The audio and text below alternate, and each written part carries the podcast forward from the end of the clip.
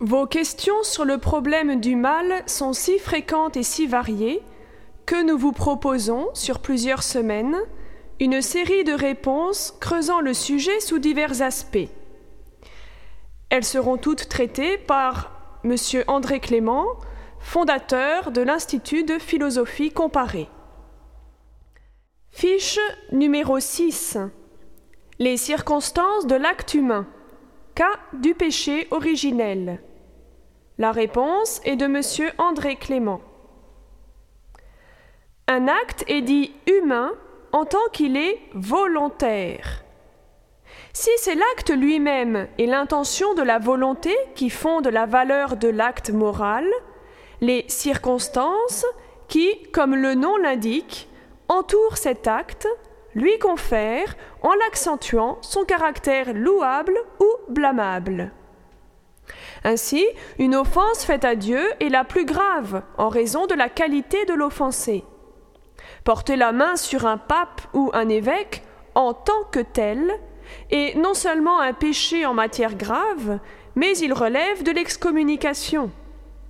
Tuer et manger le cochon en festoyant un vendredi saint aggrave le fait même de manger de la viande ce jour-là. On pourrait ainsi montrer que les circonstances modifient les péchés capitaux.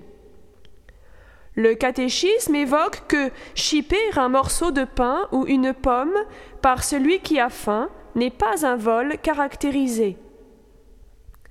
Les circonstances permettent d'évaluer la gravité, la bonté, le caractère volontaire ou involontaire, l'utilité de l'acte par rapport à la fin de la vie humaine qui est, pour le chrétien, la béatitude. Cicéron, dans la rhétorique, assigne sept circonstances à l'acte humain.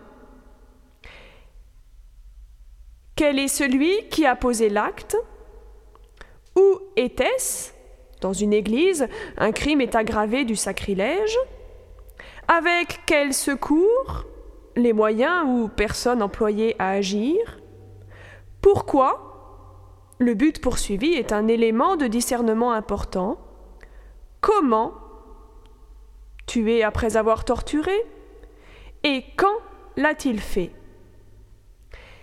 Ces circonstances que Thomas d'Aquin reprendra dans sa somme théologique atteignent l'acte lui-même et aussi la cause de cet acte ainsi que son effet. Ainsi, parmi les circonstances du péché originel, on peut noter que l'offensé, Dieu, était infiniment meilleur, plus élevé, plus parfait que l'offenseur, Adam, et qu'Adam représentait toute l'humanité en sa personne.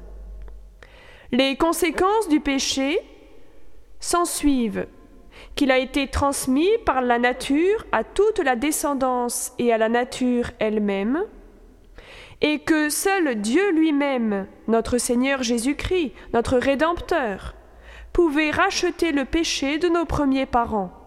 Ce furent l'incarnation, la passion, la mort et la résurrection du Christ, puis la fondation de l'Église, dispensatrice des sacrements, qui nous ouvrit à nouveau les portes de la grâce et de la béatitude éternelle.